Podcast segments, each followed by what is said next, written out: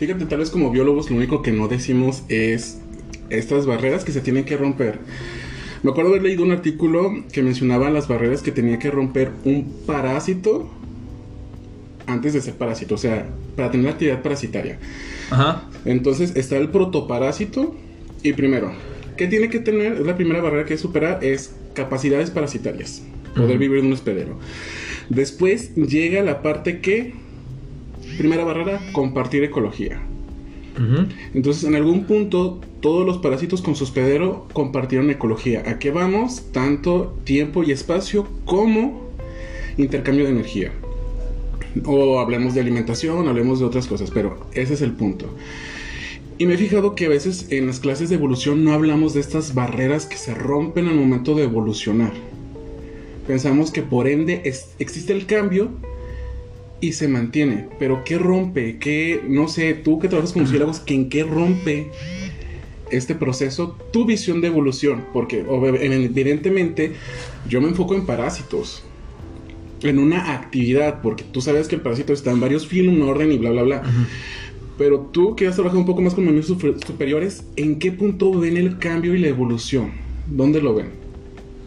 Bueno, este es un tema este, complicado desde el punto de vista de ver, porque una de las características que tienen los mamíferos es que tienen pelipelo.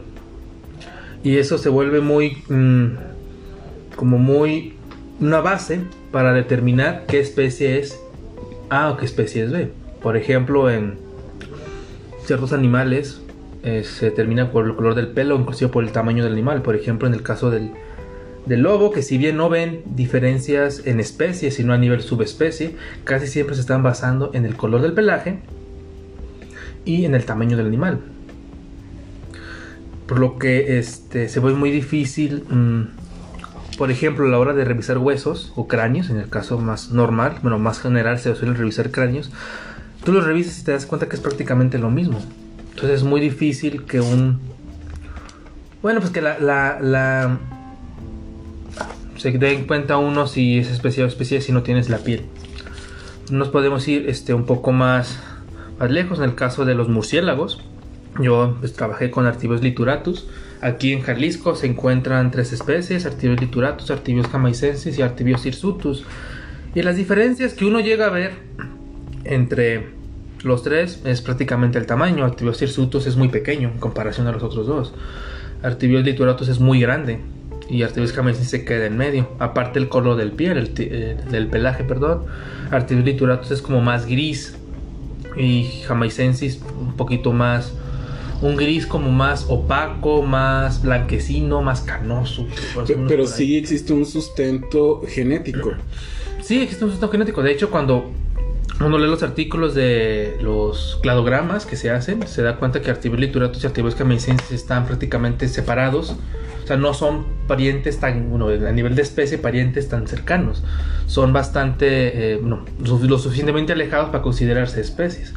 De hecho, yo manejo la teoría de que probablemente mm, una especie de ellos llegó cuando todavía no existía el istmo de Panamá y la, la segunda llegó cuando ya existía el istmo.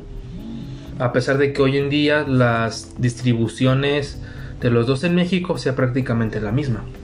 Pero lo que te quiero, lo que quiero llegar es de que a pesar de que sean especies tan diferentes, en este caso de Artibus lituratus y Artibus camaicensis, a pesar de que también tienen una, un lugar de distribución muy similar, prácticamente si encuentras a uno, probablemente te encuentres al otro, tienen cierto comportamiento que los hace este, que lo que se tiene, quiero hacer notar es que Artibus lituratus, a pesar de que es más grande, le da más frío que al otro.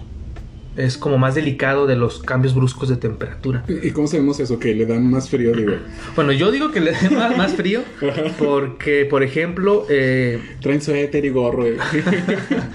no, bueno, sí, no, bueno. Cuando... Bueno, uno en la experiencia, pero mencionando en artículos, hay unas horas en las que los murciélagos suelen caer un poquito más. Depende de la especie y su rol ecológico. Es, bueno, que uno la clasifica, puede tener como cierta hora de comportamiento. Por ejemplo, hay murciélagos este, que en cuanto empieza a anochecer el, sol, el cielo se empieza a ver, digamos, como azuladito, moradito, empiezan a salir. Y cuando se vuelve completamente oscuro ya no se ven hasta el amanecer. Ah, pues, depende del rol. Pero estos murciélagos son frugívoros, o sea, se alimentan de fruta.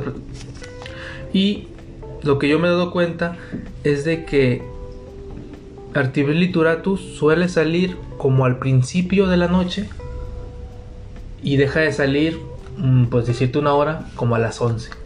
Pero Artibios camaicensis sigue cayendo como hasta las 2, 3 de la mañana. Ok. Entonces tú dices, bueno, probablemente le dé frío. También en la literatura de. No, en la literatura se, se menciona que a pesar de que puedes llegar a ser más grande, puede llegar a altitudes más altas. Mientras más alto esté él, su actividad es menor. Esto de actividad, ellos lo clasifican como en horas en las que lo puedes encontrar. Entonces, este, por eso se dice, o bueno, por eso yo lo utilizo como que es un animal más violento, pero la realidad es que pues, es más grande y pues, mantiene mejor la temperatura, me imagino. Pero bueno, ya me salió un poquito del tema que quería llegar. Era de que, bueno, son especies diferentes. Me refiero a diferentes en el sentido de que si yo te llegara a mostrar, suponiendo que tuviera dos murciélagos del mismo tamaño, de Artibes lituratus y Artibes camaicensis, te los mostrara aquí enfrente, tú te darías cuenta que tienen diferencias. El color del pelaje, su uno chilla más fuerte que el otro a pesar de ser del mismo tamaño. Este. El aroma. Incluso yo me atrevo a decir que huelen similar, pero sí tienen como esa particularidad. O eso me imagino yo, no sé si. Sí, distingue cierta diferencia o variación de los. Sí, digamos, si lo comparáramos como con nosotros, digamos que uno huele, digamos que uno suda más. Entonces uno tiene un, ah, olor más, fuerte. Pero bueno, eso se puede deber a su naturaleza, de que a lo mejor como son gregarios, se juntan varios individuos, aunque no sean conocidos, se juntan y pues a la hora de defecar y orinar, pues se hacen encima. Y puede ser que hacer un animal más grande, pues hace más y huele más ah, fuerte. Puede ser igual. No tengo como la evidencia, pero sí, digo, huelen, tienen esa particularidad un poco extraña de explicar que vaya, no hay que despreciar porque es la percepción que tienes de la especie ahí que estás estudiando. Entonces, no creo que sea nada despreciativo y Tienen varias particularidades. Mm, por ejemplo, el, el lituratus, digamos que tiene el pecho, el, pelaje que tiene aquí en el pecho, su, piel, está como pegada como a los músculos. Y, y jamaicensis, no. Jamaicensis lo tiene como más flojo prácticamente puedes agarrar el, pelo del, pelaje de la piel, del pecho, sin, tanto problema.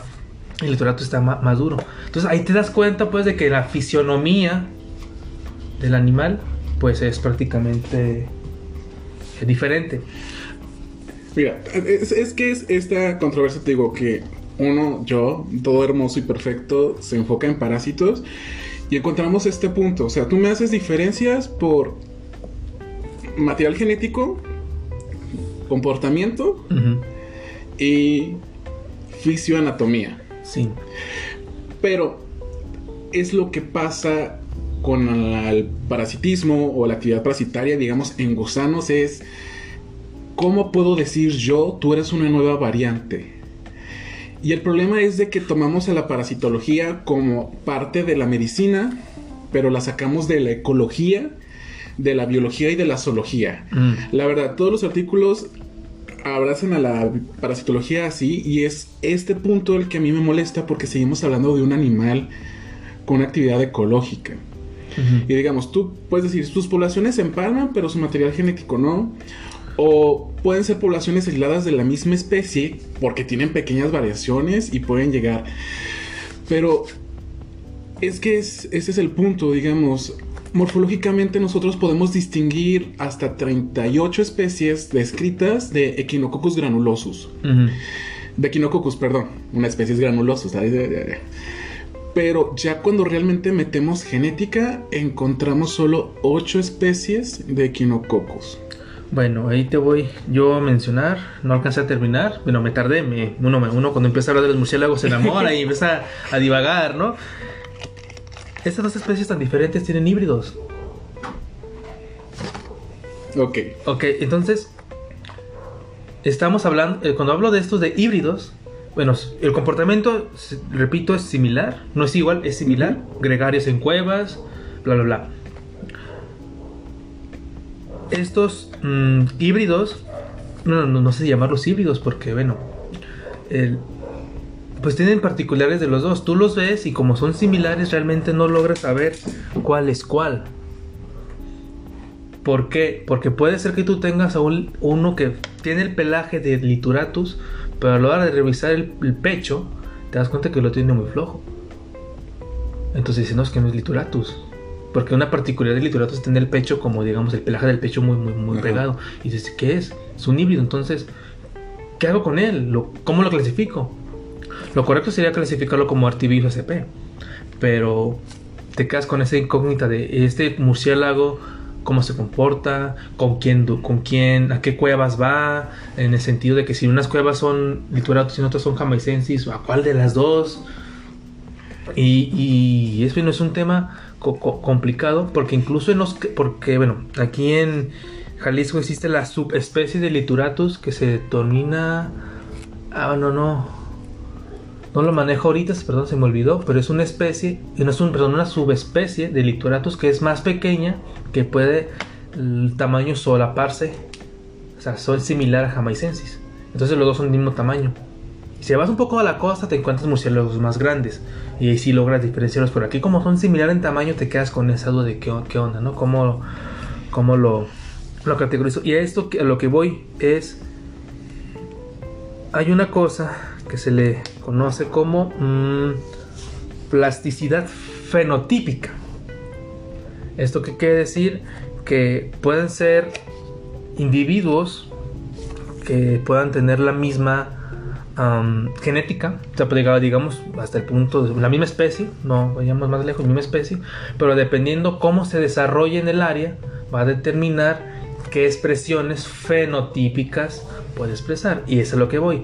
El Artibeus lituratus, que se encuentra un poco más hacia, el, digamos, la masa continental, hacia las montañas, suele ser más pequeño que el que se encuentra en la costa, que suele ser más grande. Razones, se han manejado muchas. Vuelan más lejos, a lo mejor son poblaciones o individuos que vienen del sur del continente, entonces vienen más, del sur del continente son más grandes puedo manejar aquí y divagar con esas razones, pero yo creo que pasa lo mismo con los parásitos. O estos, animali- estos animalitos, de manera cariñosa, que dependiendo a qué eh, a quién estén parasitando, porque me imagino que también tiene que ver incluso la salud del, del animal o de la persona que estén infectando. Perdón, no sé si infectando sea correcto. Disculpen, este recibí una llamada. Bueno, prosigamos en el tema que nos quedamos. Este nos quedamos en fenotipos de, parasi- de parásitos que dependiendo, bueno, yo me imagino Sí dijiste de la salud de, de, del- del la hospedero. salud del hospedero. Hospedero. Eso, No, eso no. te iba a preguntar si estaba expresándome de la manera correcta, porque creo que mencioné, si no me falla la memoria, Animal. eh, animal. Bueno, yo sí lo considero animal hasta ese punto, pero em, bueno, ya me quedé sin ideas. No- Es que creo que te pasó lo que pasa con todos. Avientan al parásito a otro estado. No sé si entre un protozoario y un, y un animal, un metazoo. Ujú. Como que lo avientan ahí, ¿no? Hacen su taxa basura, pero no recordamos de que hay nidarios, parásitos, como mixóbulos, y los sacamos totalmente. Pero, pero diles que son los nidarios. de medusas. Es el grupo de las medusas. O sea, a lo que quiero que ellos vean, bueno, que se den cuenta, o que inclusive para, bueno, las intenciones que ustedes se sorprendan, mm, como nosotros nos sorprendimos cuando nos dimos cuenta que nosotros relacionamos a un grupo, por ejemplo, de, de medusas, y nunca nos relacionamos que una medusa puede llegar a ser un parásito. Ok, es que son todas esas controversias evolutivas que llegamos a tener. Digamos, en protozoología yo estudié a Mixobulus como un protozoario parásito Ajá. este, de peces. Pero ya cuando estaba en las, en el- en las prácticas profesionales, al meterme más a bibliografía, pues averiguo de que no. O sea, Mixobulus es genéticamente emparentable o es emparentado genéticamente con las medusas. Y uno se queda así, pero sigue siendo unicelular. Y de hecho es algo que veníamos comentando. ¿Cómo, cómo, cómo este proceso evolutivo, qué fue? ¿Los nidarios tienen otro ancestro entre ellos? Que no está comparado con nosotros o con los políferos o con otros organismos anélidos para que Mixóbulos quedara unicelular o existiera una desevolución, involución, regresión a la unicelularidad? Bueno, este. No sé, son, son mm, dudas. Primero, hay que aclarar una cosa. Involución no existe. O sea, ¿cómo? co- co- no, no, no, bueno, para mí no existe. Y considero que, que para muchos no, no ha de existir que, que involución. A lo mejor puede ser- servir como insulto como broma, ¿no? Que, pero no, no existe involución porque a final de cuentas perder características o, funciones o lo que tú quieras para adaptarte a un medio eso es evolución. ¿No? Bueno, sí, llega la actividad, pero ok. Por ejemplo, un, ejemplo fácil, me imagino un ejemplo no fácil pues, pero me viene a la mente. Por ejemplo, las hormigas. Las hormigas tienen, vienen de un ancestro con alas. Las hormigas se adaptaron a un medio eh, subterráneo o a un medio este, del que viven en madrigueras en el que las alas son un estorbo. No involucionaron en perder las alas, se adaptaron a no necesitarlas. Pero hemos visto hormigas con alas. Eso. Las, las princesas. Y los príncipes en su vuelo nupcial, en temporada de lluvias aquí en México. Ajá. Pero yo no he visto pasar una medusa adulta a un estado, bueno, pluricelular, una medusa pluricelular, perdón por decir adulta, a, a un estado unicelular. Bueno, también ponte a pensar también en el paradigma que existía. Bueno, es que todo es un paradigma. Un paradigma son mentalidad. Este de los hongos, micología. Recuerda cuando nosotros lo estudiamos, que ah, con dolor de cabeza, por cierto. Recuerda que- pasa por no tomarla con Laura. Oh, perdónenos. Cuando se estudiaba la taxonomía de los hongos, inclusive en ese momento me lo dijeron, es uno estudia los hongos que son, que generan fruto, pues digamos de alguna manera, que son, o que se le conoce como hongos, eh, hongos sexuales, o sea que tienen dos cromosomas, pero también manejaban hongos asexuales, que por lo general se les clasificaba como microscópicos, parasitarios, bueno, parasitarios de que de materia este, en descomposición o, o animales que o situaciones en las que empezaban a pudrirse la piel podía surgir el hongo, como en los hongos de los pies. Y se manejaban taxonómicamente diferente. Hoy en día se sabe que hay hongos que tienen dos fases, que es la fase sexual y la fase asexual. Entonces, y eso genera un paradigma, bueno, a mí me lo, me lo cambió completamente porque yo ya no sé, yo no sabía qué tan verdadero era lo que yo había estudiado. ¿Sí me entiendes? O sea, estamos hablando de que hablábamos del mismo hongo en su etapa diferente, con dos nombres diferentes. Y ahora resulta ser que eran lo, eran lo, lo- lo mismo. Ah, no, no, eso llega a pasar y creo que todos cuando no conocemos la historia de vida del organismo. Porque para los que nos escuchan, creo que la mayoría todavía supone que Echinococcus, Echinococcus y más, este Cysticercus cellulosae, provocador de la enfermedad de la cisticercosis, es un parásito completamente diferente a lo que es Tenia solium, la solitaria, pero que realmente Echinococcus es la forma larvaria de Tenia solium. Y, y me sorprende Mm. porque aún hay médicos, tanto humanos, médicos este, veterinarios, zootecnistas como médicos cirujanos parteros, que tienen la idea de que eh, la cisticercosis y la teniasis son enfermedades diferentes. Y flashback. Este, la cisticercosis no se transmite por consumir carne de puerco. Lo que pasa es que ustedes, y este, al consumir la carne del puerco, se comen a la larva Echinococcus, se vuelve adulto en su intestino, y ustedes arrojan los huevos en la materia fecal. Entonces, si tienen una mala higiene, O sea que no nos lavemos las manos. ajá, o defecan al aire libre, se pueden contagiar o pueden adquirir la larva de Echinococcus granuloso al consumir sus huevos. Es ahí por eso que ¿por qué te impiden comer carne del puerco por miedosis y cercosis? Cuando el puerco no es realmente el responsable. No, él es, es el- realmente el hombre que tiene una tenia en el intestino. Ujú. Ok, sí, no comer carne de puerco corta el ciclo porque no consumes el juvenil y no desarrollas el adulto. Pero es ese punto. ¿Podremos nosotros clasificar todo sin llegar a conocer todo? O sea, somos humanos, necesitamos clasificar, necesitamos acomodar, necesitamos ser discriminativos. Aquí hablamos de ciencia. La discriminación social no es aceptable, pero en la ciencia discriminar hasta dónde, hasta dónde esto es esto y después sabemos que en biología eso no puede pasar. El- lo que nos enseña la biología, recuerda que la biología es la ciencia de las excepciones. No, y de las eh, verdades a medias. Porque una verdad de hoy puede ser una mentira de mañana. ¿No? Entonces, este. Estamos entrando en un dilema mm, complicado, generalmente en la taxonomía, en la biología, porque la taxonomía clásica, por llamar de alguna manera, se, bas- se basaba en características físicas de los organismos, de los individuos y de todas esas cosas que nos permitían saber qué especie era o qué determinar qué era una especie. Y hoy en día con las técnicas moleculares, este, que aún existen taxónomos que se han negado a eso porque lo hacen más complicado. Y sí, se vuelve más complicado ciertas clasificaciones, pero también enriquece muchísimo, sobre todo, cómo es que está, la, ¿cómo se llama? La plasticidad y la diversidad que puede tener una especie. Como mencionaba, no recuerdo cuántas especies del, de, este, de este individuo me habías dicho. 32, 32. por ahí. Cosas físicas, o sea, que tú uno puede ver. ¿Y cuántas me habías dicho que eran moleculares? ocho. 8.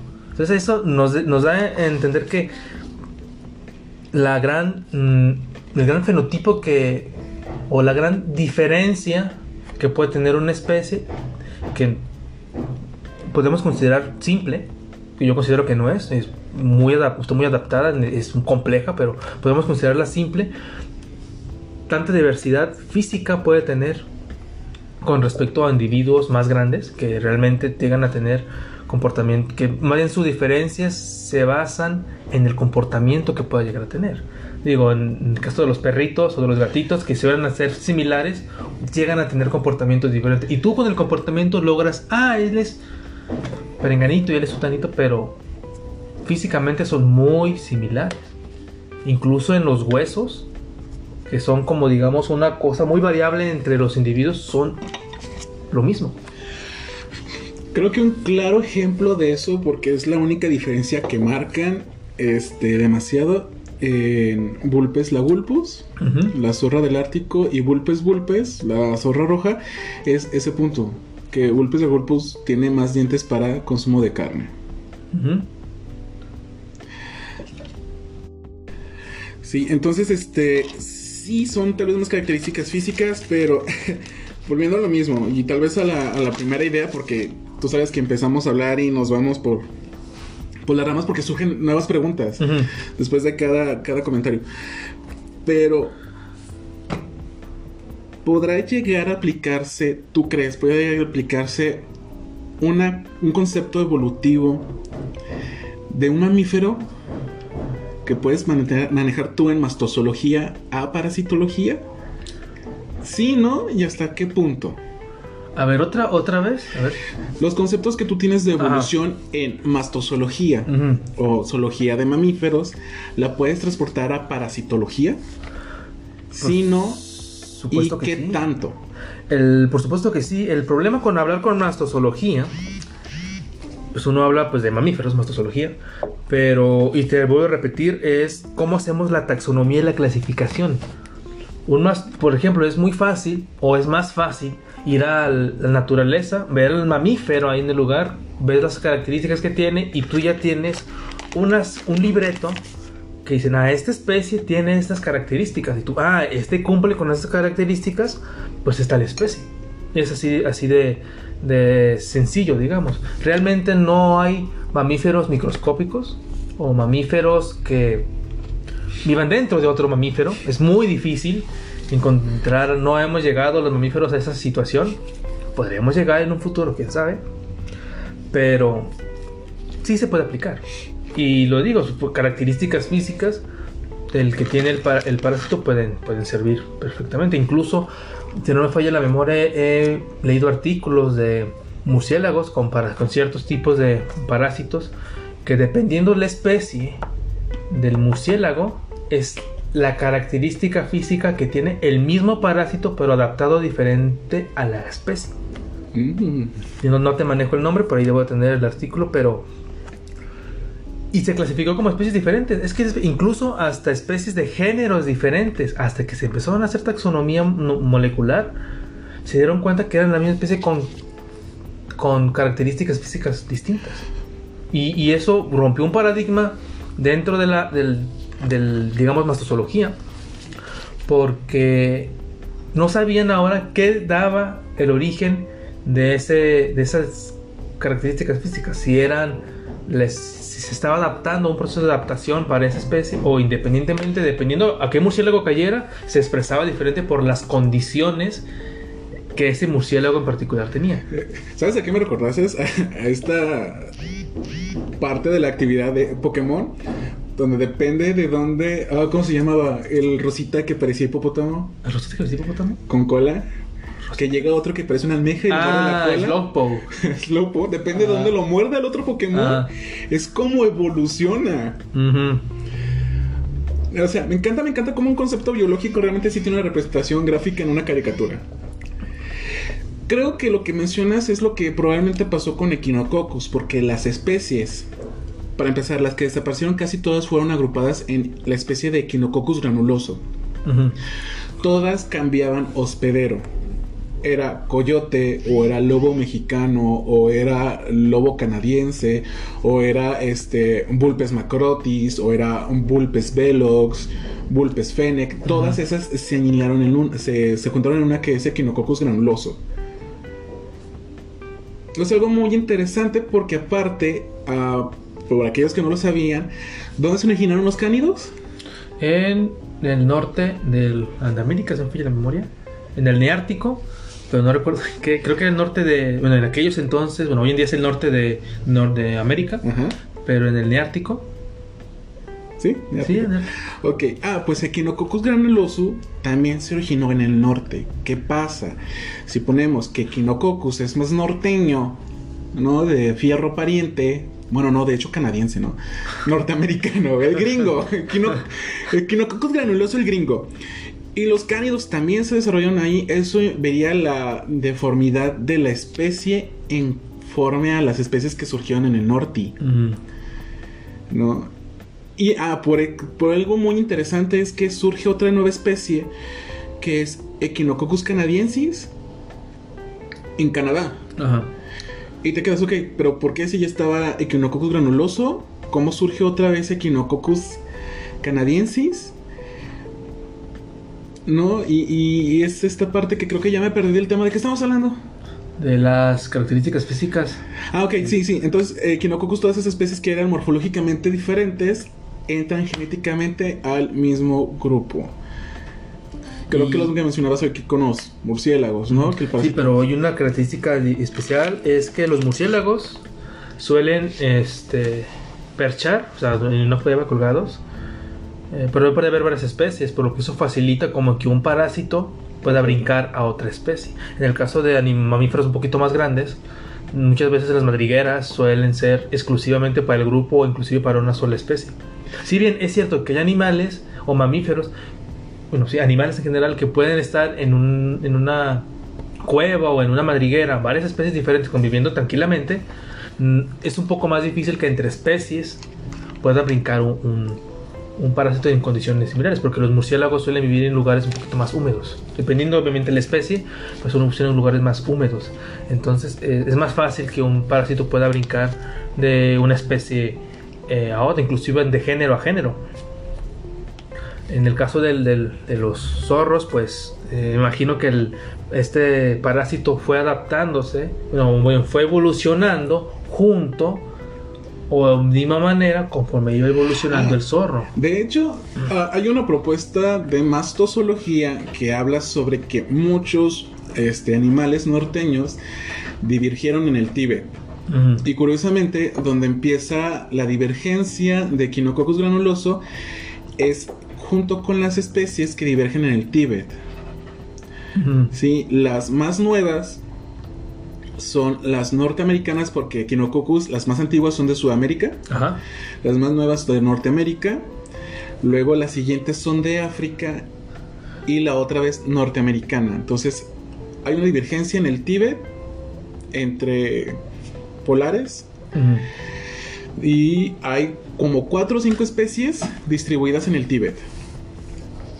Entonces quedaron ahí, divergieron, se quedaron, otra se fue a África y la que más es más nueva, que es canadiensis, que hay una separación de ella con la africana, que es Echinococcus leonida, es que es una regresión con las zorras rojas. De hecho, yo había visto este artículo que decía, pero ¿cómo regresó Echinococcus canadiensis a Canadá? Ah, pues hay otro artículo que menciona cómo las vulpes, vulpes, la zorra roja. Tuvo una regresión de Euroasia a Norteamérica. ¿Y mencionan cómo fue que sucedió eso? Ah, no me acuerdo muy bien, la verdad. Como realmente, bueno, estaba haciendo un mapa de divergencia de Echinococcus granuloso a- apoyada por sus hospederos Ajá. y esa fue la, la opción más viable, ¿no? El que llegó por la regresión de vulpes vulpes a Norteamérica. Claro, sigue siendo, bueno, mm, es que es como para enfocarnos en que, o hacer notar que es un, es un misterio realmente. Más bien que hay que apoyarnos de toda la ecología que conlleva ese individuo actualmente. Sí, porque hay, hay que conocer. el, detalle aquí con los parásitos es que pues, prácticamente dependen, por decirlo de alguna manera, del, del- a que estén parasitando. Y la evolución o la adaptación, el movimiento de esta, de esta especie está moviendo también al parásito. Y evidencia fósil. No hay. Es muy difícil, este, en parásitos sobre todo. Bueno, Son- no sé. Porque son muy sencillos, es que son muy, sen- bueno, me gustaría decir sencillos, pero es que no, más bien son, están tan adaptados a funciones básicas de necesitar como lo menos posible de su cuerpo, porque mientras más sencillos sean, pues más dependen, no, sé, más dependen Ah. del, del, Como toda simbiosis, todo proceso simbiótico, entre más fuerte sea la relación que tienen con otro individuo, uno de los dos pierde su identidad biológica. Muchos mencionan que la teoría de la endosimbiosis, pero no sé, porque las mitocondrias se siguen reproduciendo solas y tienen su propio material genético. Pero en la simbiosis, entre más avance la relación, uno pierde su entidad biológica. Y digamos, ahorita la, la cúpula, la corona, sí son los éstodos. Porque ya nomás tienen mecanismo de sujeción, que son el escólex y eh, las ventosas para sujetarse. Y aparato reproductor y nada más. ¿Cómo tiene sus nutrientes? Por el tegumento. Me acuerdo que me preguntaste si tenía sistema nervioso. Ajá. Tal vez tengan ganglios. No lo sé, no me he metido mucho en anatomía. De... Sí, lo sé. O sea, ya dije que me gustan los parásitos y no me he metido mucho en anatomía. Pero solo un ganglio para el movimiento después.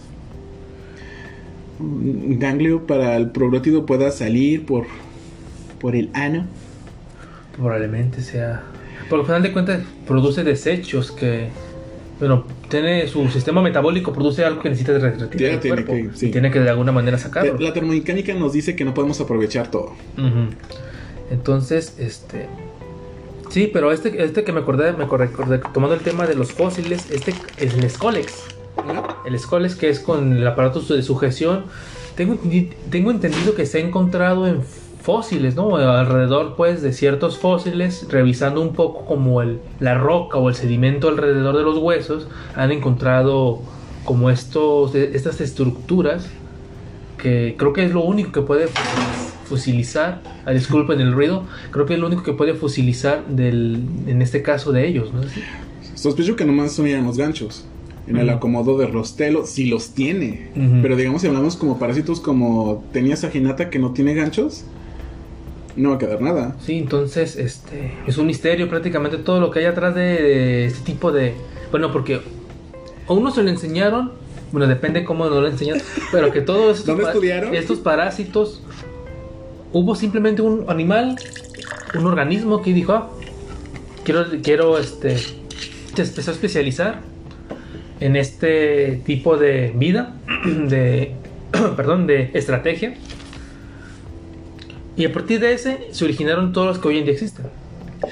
Ah, no, pero no tenemos un linaje de parásitos de decir, ah, No. este es el filum parasitae. Ah, pero no existe, o sea, hubo varias veces, Es- en varias ocasiones, y eso se repite no solamente en esta estrategia, muchas estrategias se ha repetido que surge en varios momentos de la historia este tipo de estrategias.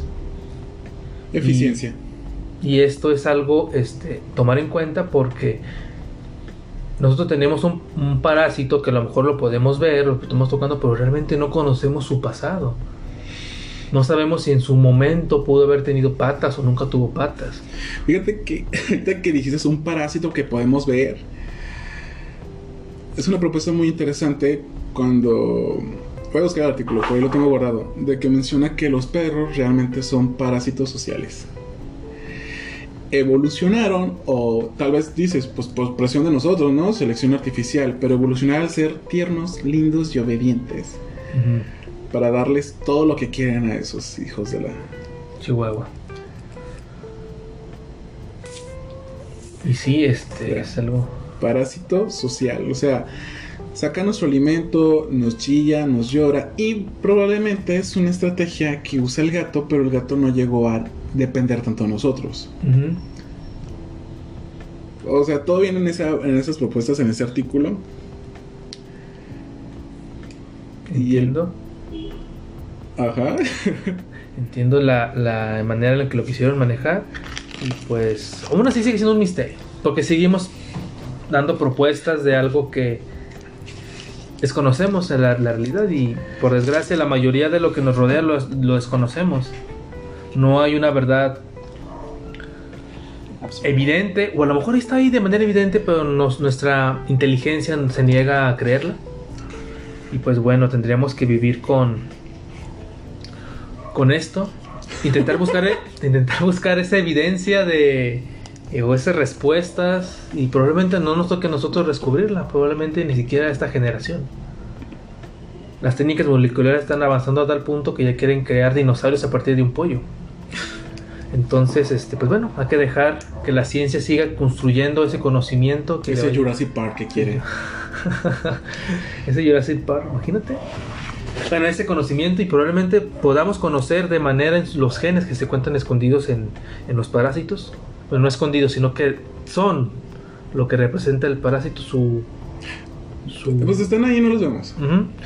Y bueno, ahí está escondida toda la historia, porque al final de cuentas los genes son toda la historia de nuestro pasado, todos nuestros antepasados, desde la primera célula hasta lo que somos hoy en día. Gracias, Charles Darwin. Muchísimas gracias. Bueno, esto es más que nada un poquito de lo que pensamos hacer aquí en Vampirole- Vampirolepis.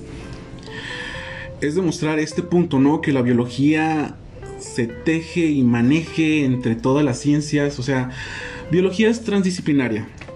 Sí, yo pienso que es una de las primordiales que puede meter su cuchara en las demás ciencias. Es una opinión, ¿sí? Y como ven, no llegamos a un punto, porque eso es la ciencia, no se llega a un punto específico, porque una idea, una propuesta abre más preguntas, ¿sí? Y pues ahora sí que la biología, pues bajo ciertas circunstancias, ¿no? No podemos decir que eso pasa así siempre. Es algo, este, cabe recalcar que la biología está relacionada prácticamente a nuestro día a día y podemos relacionarla con otras ciencias.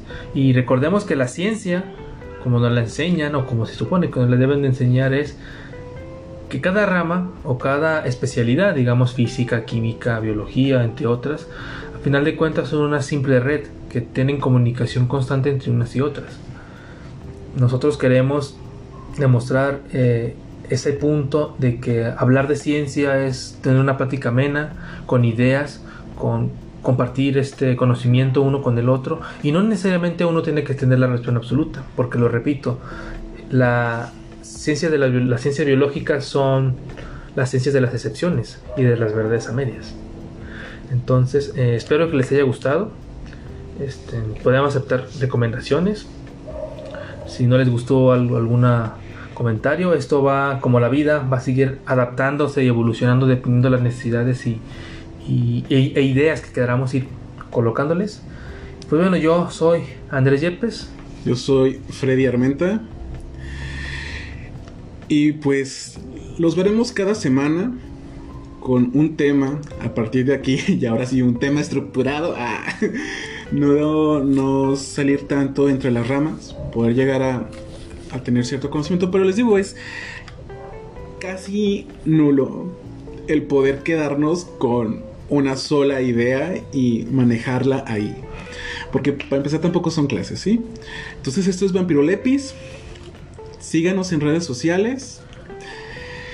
Y como les dijo Yepes, manden sugerencias, comentarios, van a ser bienvenidas. También mensajes de odio. Ah, Todo esto ayuda a evolucionarnos, adaptarnos. o morir. Ah, seguirnos, ¿qué más da? Es la vida. Muy bien, entonces tengan muy buen día. Muchas gracias. Adiós.